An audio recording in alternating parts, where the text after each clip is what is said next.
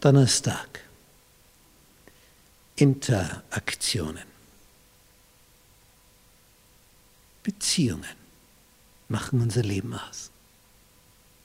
Und die Bibel beschreibt Beziehungen, die Menschen untereinander hatten, im Guten wie im Bösen. Wie hinterhältig manche agiert haben, aus Hass. Und was andere aus Liebe zu ihren Nächsten imstande waren zu tun. Ein Buch, die Heilige Schrift.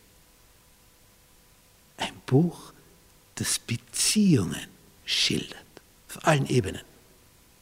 Vom einfachsten Bauern bis zum höchsten König. Nun, Beziehungen haben ihren Einfluss auf uns. Und je näher uns jemand steht, desto größer der Einfluss. Darum sind die besonderen Beziehungen Familienbande, Familienbeziehungen. Wenn es hier harmoniert, tja, dann, dann haben wir ein sicheres Nest. Wenn es aber im Innersten kriselt, dann haben wir eine Kernspaltung.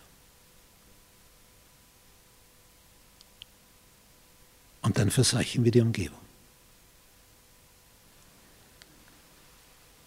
Entweder kommt es zu einer Kernverschmelzung, Kernfusion, wie auf der Sonne, strahlt Wärme zu uns. Das andere, die Kernspaltung, das erleben wir bei einer Atombombe. Wird auch energiefrei,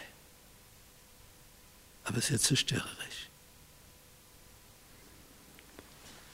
Paulus hat im Römerbrief Kapitel 15 in Vers 7 geschrieben, darum, darum, ja, weil er so bedeutsam ist, darum nehmt einander an, wie Christus euch angenommen hat, zu Gottes Lob.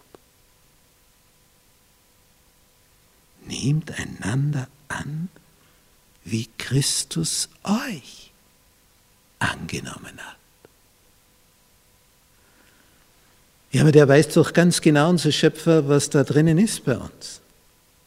Wie negativ da manche Haltungen sind. Und trotzdem hat er uns angenommen. Richtig? Obwohl er dich in- und auswendig kennt. All deine dunklen Seiten und wie du auf einmal schlagartig kehrt wenden und spinnen kannst. Trotzdem hat er dich angenommen, als du zu ihm gerufen hast.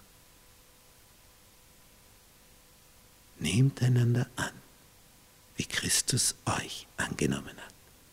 Wenn er es getan hat, ja, dann kannst du den Nächsten auch annehmen, trotz seiner Fehler zu Gottes Lob.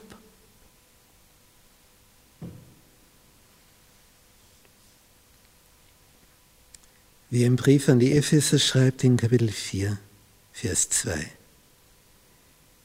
indem ihr mit aller Demut und Sanftmut, mit Langmut einander ertragt in Liebe.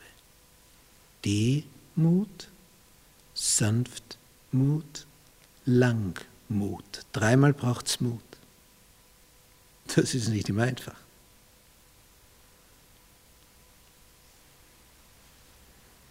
Oder wie im Brief an die Thessalonicher schreibt in seinem ersten, in Kapitel 3, Vers 12, der Herr lässt sich wachsen und überströmen.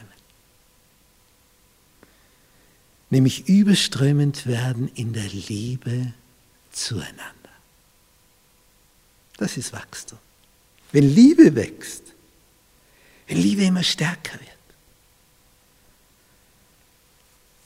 Es ist an und für sich ein einfaches Prinzip, aber nicht einfach umzusetzen. Aber Liebe hinterlässt einen Eindruck.